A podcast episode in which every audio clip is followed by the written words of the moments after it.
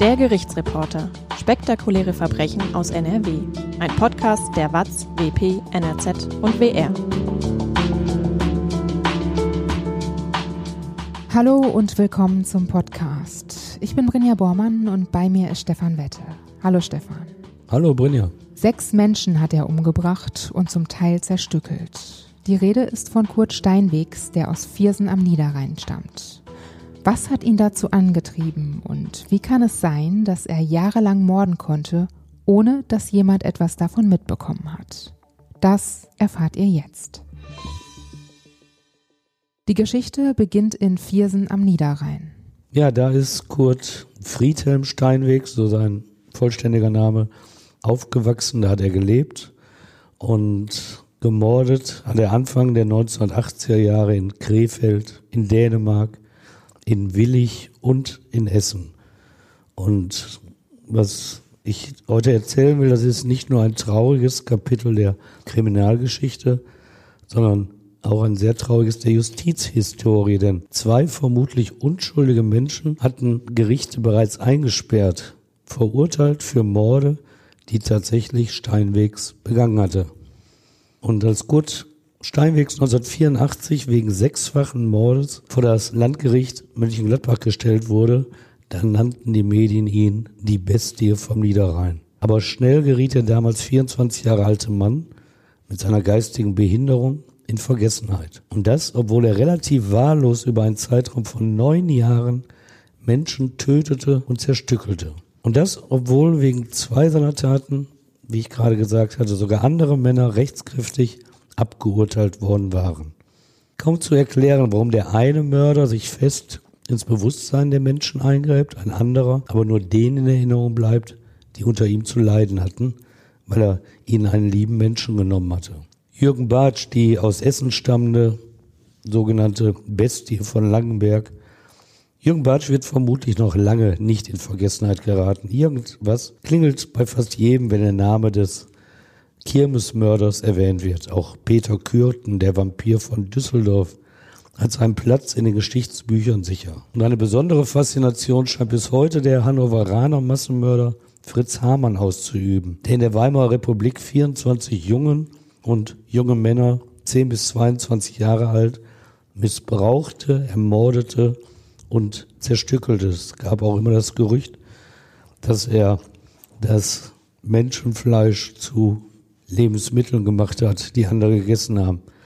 Das hat aber nicht daran gehindert, dass es das sogenannte Hamann-Lied gab, das meine Generation in der Kindheit als halb scherzhafte Mahnung einige Male zu hören bekam. Soll ich es mal zitieren? Gerne. Ja. Warte, warte nur ein Weilchen, bald kommt Hamann auch zu dir. Mit dem kleinen Hackebeilchen macht er Hackfleisch auch aus dir. Aus den Augen macht er Sülze, aus dem Hintern macht er Speck, aus den Därmen macht er Würste und den Rest, den schmeißt er weg. Das ist aber kein schönes Lied für Kinder. Starker Tobak, ne? Aber das war damals gar kein Problem. Das kannte jedes Kind, jeder Erwachsene. Es wurde gesungen und es wurde so ein bisschen immer als erzieherische Drohung eingesetzt. Aber Fritz Hamann ist eh sehr eigentümlich weil jede kritische Distanz später zu ihm fehlte, was eben auch in diesem Kinderspruch schon zum Ausdruck kommt. So die Veranstalter der Weltausstellung Expo 2000 in Hannover, die planten damals im Jahre 2000 sogar eine Harman-Meile samt Hamann-Kantine, in der es Blutwurst und Sülze geben sollte. Geschmacklos. Heftige Proteste beendeten damals die Planung. Und 2007 gab die Hannover Marketing und Tourismus GmbH also eine Stadttochter, einen Adventskalender heraus, der beim Öffnen eines Türchen Fritz Hamann mit Beil zeigte. Wieder gab es Proteste. Doch weiterhin, auch jetzt noch in den letzten Jahren, verbirgt sich der Massenmörder hinter einem dieser Türchen im Adventskalender. Übrigens ebenso wie Gerhard Schröder oder die Schauspieler Bettina Zimmermann und Kai Wiesinger.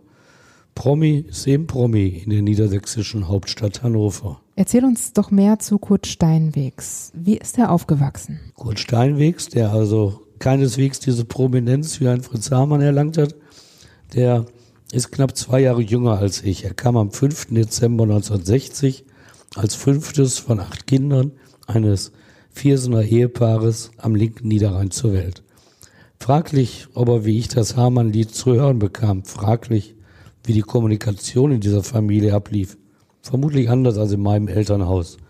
Steinwegs Vater, der schlug sich als Gelegenheitsarbeiter durchs Leben. Die Mutter starb 1970 im Alter von 35 Jahren. Ihr Sohn Kurt war nicht einmal neun Jahre alt. Dass Ärzte bei ihm später einen leichten Schwachsinn attestierten, dürfte auch innerhalb dieser Familie aufgefallen sein. Zwei Jahre lang kümmerte der Vater sich um die Kinder, dann zog eine Bekannte mit ihrem Sohn zu ihm. Gemeinsam lebten sie als Familie.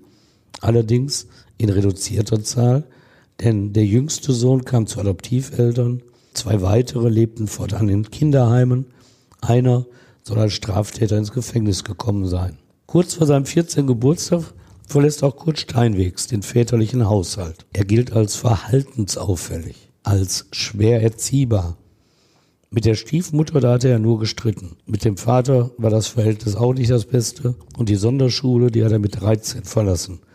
Es ging einfach nicht mehr weiter mit dem Lernen. Das war zu viel für ihn. Kurt Steinwegs beschäftigte sich mit anderen Dingen. Er stahl Mofas, brach Zigarettenautomaten auf. Da hat natürlich der Staat darauf reagiert. Im November 1974 kommt er in ein Jugendhort im niedersächsischen Gifhorn, eine Einrichtung für schwer erziehbare Kinder.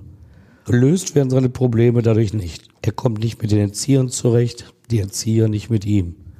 Es ist der Jugendhort, der ein Jahr später die Verlegung des Jungen ausdrücklich befürworten, ja sogar beantragen wird. Sie sähen in Gifhorn keine weiteren Fördermöglichkeiten für ihn. So gelangt er nach Bayern ins kleine Burg Lengenfeld.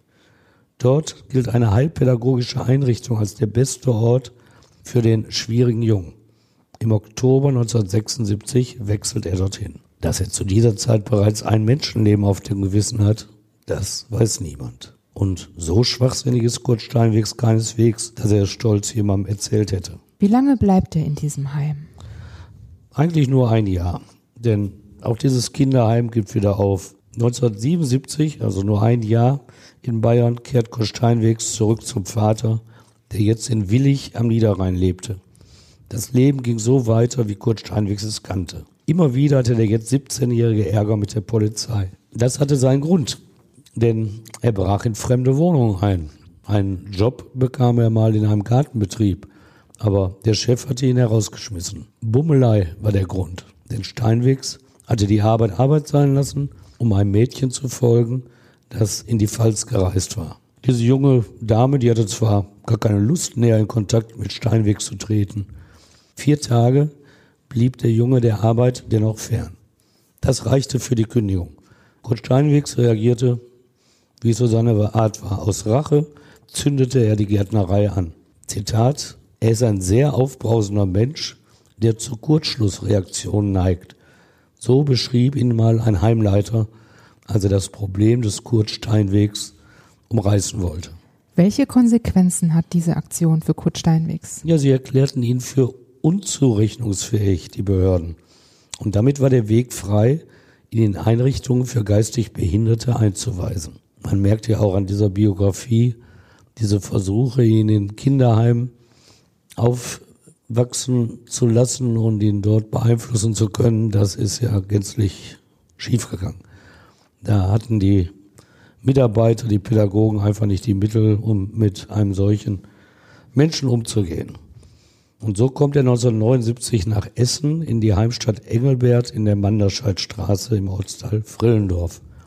Die Heimstadt Engelbert ist eine Einrichtung für geistig Behinderte. Und Kurt Steinwegs arbeitet dort in der Schreinerei. Zwei Jahre bleibt er. Dann sind auch dort die Fachkräfte mit ihrem Latein am Ende. Sie empfehlen seine Verlegung. Er sei zu aggressiv, zu jähzornig. Und dass er in Essen wieder getötet hat, übrigens auch zuvor in Willig, in der Zeit beim Vater. Es weiß weiterhin kein Mensch. Kurt Steinwegs gilt als unbeherrscht, nicht aber als ein Mörder. Kurze Unterbrechung. Wenn ihr immer wissen wollt, was in NRW gerade passiert, dann schaut auch gerne mal auf watz.de vorbei. Mit dem Watz Plus Abo könnt ihr alle Artikel lesen und unterstützt gleichzeitig auch uns, weil mit den Einnahmen auch die Recherche und die Produktion des Podcasts finanziert wird. Wenn ihr Lust habt, dann klickt einfach mal auf den Link in den Show Notes, also der Kurzbeschreibung der Folge. Dann könnt ihr euch das Angebot auf watz.de slash abo-gerichtsreporter einfach mal anschauen. Und vielleicht ist das ja was für euch. Jetzt geht's weiter mit dem Fall. Auf die Morde gehst du gleich noch genauer ein. Er wird dann nach Wuppertal verlegt. Da kommt er in die Einrichtung Alphaheim. Moderne Erziehungsmethoden und Therapien sind dort angesagt, spezialisiert auch für geistig Behinderte. Im Oktober 1981 nehmen die Fachkräfte ihn mit zu einem Segeltörn auf der Ostsee. Das ist ein Ansatz der Therapie, der da schon ein paar Jahre praktiziert wird. So ein Turn auf hoher See, der schweißt zusammen. Keiner überlebt, der seine Launen an Bord auslebt. Die Gemeinschaft, sie zählt. Das soll trainiert werden, das soll erfahren werden. Es kommt zum fünften Mord durch Kurt Steinwegs. Diesmal am Strand. Und wieder bleibt er unerkannt. Aber auch Wuppertal, diese Einrichtung Alphaheim, sie kommt mit dem jungen Mann nicht zurecht. Weiter geht es zur Landesklinik im Viersener Stadtteil Süchtern. Hier, endlich macht es schwierige junge Fortschritte. Die Therapeuten sehen nun Anzeichen für eine Besserung durch die Behandlung, so sagen sie, sei er folgsamer geworden. Und sie empfehlen seine Verlegung in die Anstalt zur schönen Aussicht in Simmerath in der Eifel. Die Einrichtung ist offen. Die jungen Erwachsene mit geistiger Behinderung leben in Wohngruppen. 1983 kommt Steinweg dort an. Wie konnte es sein, dass die ganze Zeit niemand etwas von den Morden mitbekommt? Ja, damals war die Ermittlungsarbeit offenbar nicht so gut. Es war Tatorte in unterschiedlichen Städten. Keiner hat erkannt, dass es ein Serienmörder war. Und so musste ein Zufall herhalten, dass Anfang 1984 die Polizei diesen völlig unbekannten und unerkannten Serienmörder zu fassen bekam, um die Gesellschaft vor ihm zu schützen. Vor einer Festnahme hat ihn bis dahin bewahrt, dass die Leichen einiger seiner Opfer gar nicht gefunden wurden oder dass in zwei Fällen andere junge Männer mit geistigen Behinderungen für seine Morde verurteilt wurden. Aber ein Jäger entdeckte im Februar 1984 im Wald in der Nähe der Klinik von Viersen-Süchteln eine männliche Leiche. Sie war bereits skelettiert, der Polizei gelang es aber schnell, sie zu identifizieren. Willi Fleischer, ein Patient, der spurlos aus der Klinik verschwunden war, das war der Tote. Eine Wäschenummer an seiner Leiche stellte die erste Spur dar, die zu Kurt Steinwegs führte. Hennes Jöris, damals Ermittler und ab 1997 Leiter der Mönchengladbacher Mordkommission, erinnerte sich später noch oft daran, wie er den zweiten Hinweis auf Kurt Steinwegs, den früheren Mitpatienten des Ermordeten, bekommen hatte. Eine Schwester aus der Einrichtung erzählte ihm, da sei mal ein anderer Patient gekommen und habe erzählt, der Willi Fleischer sei tot. Das habe sie aber nicht ernst genommen. Hennes Jöris, der erfahrene Krippomann, nahm es ernst. Erst erfragte er bei der Krankenschwester den Namen Steinwegs, dann erfuhr er, dass dieser nach Simmerath verlegt worden sei.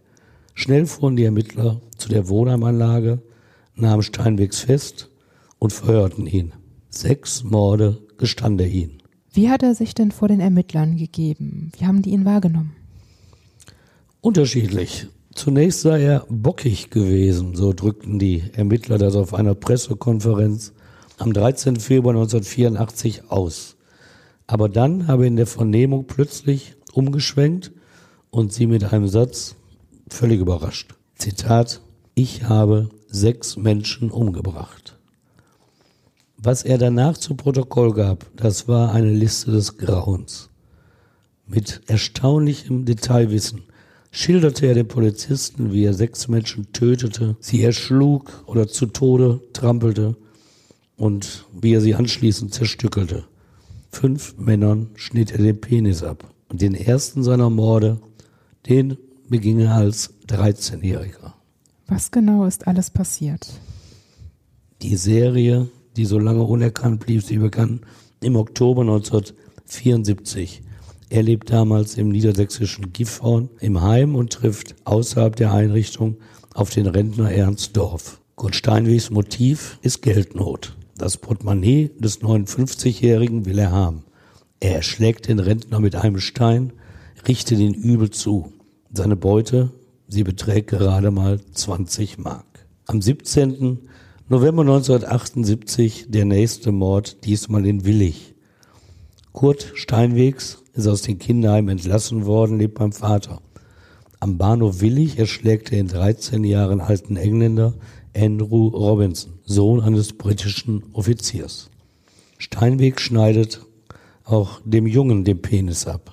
In der ZDF-Sendung Aktenzeichen XY fahndet Eduard Zimmermann nach dem Täter der, wie es heißt, bestialischen Tat. Doch es gibt keine Hinweise. Zwei Jahre später, 1980, beginnen die Essener Fälle. Zweimal hat er dort gemordet. Steinwegs erschlägt zunächst den geistig behinderten Arnold Pomp, der wie er in der Heimstadt Engelbert lebt. Beim Brombeerpflücken waren die beiden in Streit geraten. Der 17 Jahre alte Pomp stirbt auf einem Schrottplatz. Steinwegs verbirgt die Leiche so gut, dass Arbeiter sie erst Monate später finden. Und am 25. Oktober 1980, immer noch sind wir in Essen, verabredet Steinweg sich mit einem anderen Insassen der Heimstadt Engelbert zu einem kleinen Stadtbummel. Sie sind befreundet. Auf ihrem Weg entdeckt Clemens Lichtenberg, der Freund, ein Hufeisen auf dem Boden. Und der 19-Jährige bückt sich. Ich will es haben, sagt er. Steinwegs ist nicht einverstanden. Gib's her, schreit er entreißt ihm das Hufeisen, schlägt es auf dessen Kopf, trampelt auf den am Boden liegenden Mann ein. Dann verscharrt er den Leichnam an der Bahnlinie in Essen-Krei. Auch ihm hat er das Geschlechtsteil abgetrennt. Oktober 1981. Steinwegs lebt jetzt in der Wuppertaler Einrichtung Alphaheim.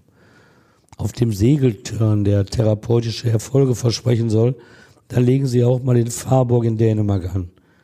Steinwegs fühlt sich dort von einem völlig harmlosen Urlauber an einem Strand bedroht. Er wehrt sich, tritt immer wieder dem 26 Jahre alten Jan Nielsen ins Gesicht. Der junge Mann stirbt, verliert wie die anderen Opfer sein Geschlechtsteil. Den Leichnam wirft Steinwegs ins Hafenbecken.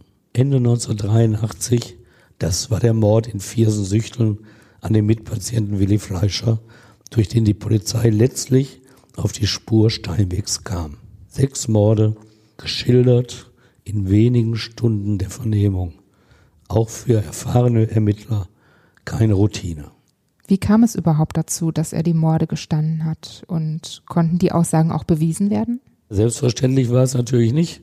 Dieses Geständnis eines Serienmörders für den Mord an Willi Fleischer, dem Mitpatienten aus Süchteln, da gab es Indizien. Das waren belastbare Beweise und da räumte Steinwegs auch schnell seine Schuld ein.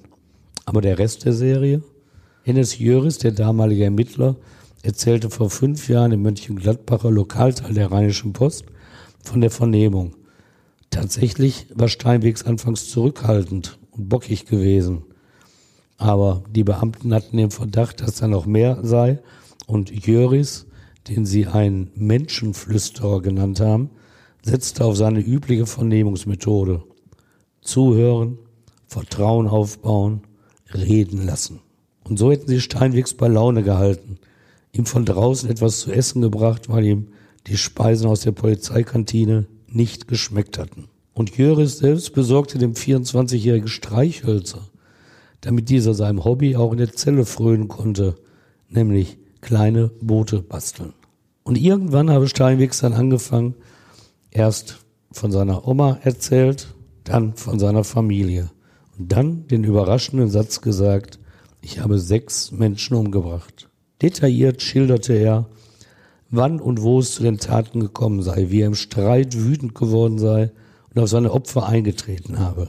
Dass er fünf der sechs Männern das Geschlechtsteil abgeschnitten hatte, das erklärte er auch.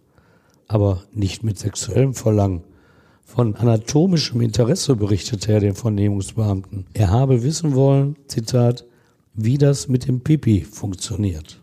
Warum nicht bei dem sechsten Mann? fragten die Beamten. Da sei er gestört worden. Wie reagierten die Vernehmungsbeamten auf das Geständnis? Sehr beeindruckt waren sie von diesem Geständnis Steinwegs. Immerhin ist dem Viersener ja von Ärzten und Richtern Schwachsinn bescheinigt worden. Aber in allen Einzelheiten beschrieb er ihnen die Morde, nennt Zeit und Ort, schildert, wie er sie oft bis zur Unkenntlichkeit verstümmelt hat. Ein Fahnder lobte damals die Gedächtnisleistung des Schwachsinnigen. Zitat, von allen Tatorten hat er aus dem Kopf Skizzen angelegt. Viel Täterwissen offenbarte er, sodass die Polizisten es als wahr ansahen, was er ihnen da erzählte. Andererseits, für zwei dieser Morde gab es ja auch schon rechtskräftig verurteilte Mörder, denen die Gerichte auch Täterwissen bescheinigt hatten. Und eine Tat hatte Kurt Steinwitz gestanden, bei der es noch gar keinen Leichenfund gegeben hatte.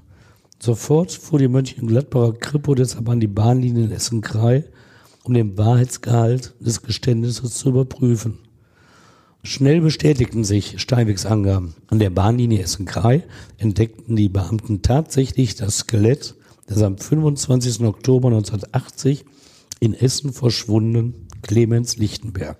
In diesem Punkt stimmte das Geständnis also und damit lag nahe, dass für den Mord an dem 13-jährigen Engländer und an dem Essener Arnold Pomp zwei unschuldige Menschen in psychiatrischen Einrichtungen saßen. Was aus diesen beiden Männern geworden ist, darüber gibt es heute keine Erkenntnisse, die ich gefunden hätte. Damals hieß es, dass Wiederaufnahmeanträge gestellt worden seien. Zum Essener Fall hatte sich Staatsanwalt Wolfgang Reinecke von der Essener Behörde anfangs sehr zurückhaltend geäußert. Es sei nicht auszuschließen, dass Steinwegs und der bereits Verurteilte gemeinsam gemordet hätten. Aber diese These ließ sich nicht halten, nachdem das Landgericht Mönchengladbach später im Urteil gegen Steinwegs festgestellt hatte, dass dieser jeweils als Alleintäter aufgetreten sei. Am 3. Dezember 1984 begann vor der Jugendstrafkammer am Landgericht Mönchengladbach der Mordprozess gegen Kurt Steinwegs. Und dort warf die Staatsanwaltschaft ihm vor, sechs Menschen umgebracht, sie erschlagen oder zu Tode getrampelt zu haben. Motiv laut Anklage die Freude am Töten, was immer das ist. Wegen seiner, Zitat, abartigen Veranlagung habe er den Leichen die Geschlechtsteile abgeschnitten und sie bis zur Unkenntlichkeit verstümmelt. Die Reporter wunderten sich damals, dass der Staatsanwalt Steinwegs trotz der abartigen Veranlagung als voll schuldfähig einstufte. Mit der Geständnisfreude des Vierseners war es übrigens vor Gericht vorbei. Bereits am ersten Tag widerrief er und bestritt jede Schuld. Konkret beschuldigte er jetzt seinen älteren Bruder. Dieser habe schon 1970 die Mutter verprügelt. Dadurch, allerdings passt das nicht so ganz in die Geburtenfolge, sei sie bei der Geburt des vierten Kindes gestorben. Er selbst räumte auf die Frage nach den Details seiner bisherigen Vernehmung ein, habe lediglich bei vier oder fünf Morden zugesehen. Aufgeregt, aggressiv zeigte er sich in der Verhandlung. Den Staatsanwalt schrie er an. Sie wollen nur erreichen, dass ich der Mörder bin. Das Geständnis, rief er, sei eine einzige Lüge gewesen. Und die Polizei solle mal zusehen, Zitat, endlich diese Typen zu finden, die es gemacht haben. Er jedenfalls werde sich das vom Gericht nicht in die Schuhe schieben lassen. Auch Einblick in die familiären Verhältnisse gab es in der Verhandlung. Das Gericht hatte einen Brief Steinwegs an den Vater beschlagnahmt. Darin hatte der Angeklagte seinen Selbstmord angekündigt und dem Vater zum Abschied einen knappen Satz hinterlassen.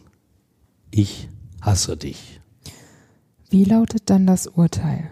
Das Mönchengladbacher Landgericht sprach ihn schuldig Ihm reichte das Täterwissen in den Vernehmungen völlig aus, ihn zweifelsfrei als schuldig und als Alleintäter zu verurteilen. Er bekam am 21. März 1985 die nach dem Jugendstrafrecht geltende Höchststrafe von zehn Jahren. Allerdings sah das Gericht ihn nur des vierfachen Mordes als schuldig an. Bei zwei Morden sei er komplett schuldunfähig gewesen und deshalb freizusprechen. Außerdem, das ist das Entscheidende, wies das Gericht ihn auf nicht absehbare Zeit in die geschlossene Psychiatrie ein. Krippomann Hennes Jöris hat ihn dort all die Jahre besucht. In Bedburg-Hau sitzt Kurt Steinwegs, den sie die Bestie oder das Monster vom Niederrhein nannten, ein. Jöris, mittlerweile auch schon lange pensioniert, hatte 2015 von diesen Besuchen erzählt. Er sei in damals 30 Jahren der Einzige gewesen, der zu Steinwegs gekommen sei. Dieser sei dankbar dafür und biete ihm sogar selbstgebackene Plätzchen an und koche Kaffee für ihn. Jöris erklärt diesen Kontakt. Zitat, es gibt überhaupt keine Entschuldigung für seine Taten, aber Erklärung. Er stammt aus ganz schlimmen Familienverhältnissen. Die psychiatrische Landesklinik in Bedburg-Hau gehöre er, zweifelsfrei. Jöris, man darf ihn nicht freilassen. Er weiß und er akzeptiert das. Warum ist Kurt Steinwegs im Gegensatz zu anderen Serienmördern eigentlich so in Vergessenheit geraten? Ja, da habe ich auch lange darüber nachgedacht. Eine Lösung oder eine Antwort auf diese Frage ist einfach schwer. Vielleicht liegt es daran, dass seine Opfer zum Großteil geistig behindert waren. So sind bei der Recherche mir auch keine Zeitungsberichte über das Leid der Angehörigen bekannt geworden. Da wurde damals nicht drüber berichtet. Und so bekommen die Opfer auch kein Gesicht. Warum eigentlich nicht? Ja, ich weiß nicht, ob die Journalisten damals nur schwer Zugang dazu fanden, aber möglicherweise liegt es auch daran, dass er an vielen unterschiedlichen Orten gemordet hatte und keine Gegend wirklich von einer Serie betroffen war. Also wenn in deiner Heimatstadt fünf Menschen umkommen innerhalb weniger Jahre, dann wird natürlich die Berichterstattung so sein, wo läuft, wieso läuft dieser Serienmörder frei rum? Und das war natürlich bei Kurt Steinwegs nie der Fall, weil er in mehreren Städten und Gemeinden gemordet hat. Vielleicht liegt es aber auch daran, dass die Gesellschaft sehr wohl ein Gefühl dafür hat, wem sie eine Tat vorzuwerfen hat. Und diese Rolle des Schuldigen, sie passte nicht zu einem geistig Behinderten. Oder es schwingt in der Öffentlichkeit sonst oft das Gefühl mit, das könne einem auch selbst passieren. Das aber fehlt bei Taten wie diesen, weil der Kreis der Opfer wieder ein besonderer ist. Vielleicht ist etwas davon eine Erklärung. Bei der Recherche und dem Niederschreiben dieser Podcast-Folge stellt sich auch die Frage, wie eine derartige Mordserie so lange unentdeckt blieb. Dass in einer Großstadt wie Essen die Leiche des 19 Jahre alten Clemens Lichtenberg erst mehr als drei Jahre nach dem Mord an der Bahnlinie Essen-Krei entdeckt wird. Aber dann geht der Blick in die Gegenwart zu dem Fall des aus Gladbeck stammenden Pierre Palke. Seit dem 17. September 2013 ist der damals 21 Jahre alte Mann verschwunden.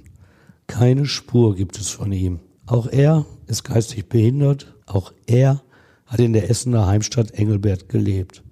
Rund sieben Jahre ist es her, dass seine Angehörigen Antwort auf die Frage hören wollen, was mit ihrem Jungen ist. Da können wir nur wünschen, dass der Fall bald aufgeklärt wird. Stefan, danke, dass du uns die Geschichte von Kurt Steinwegs erzählt hast.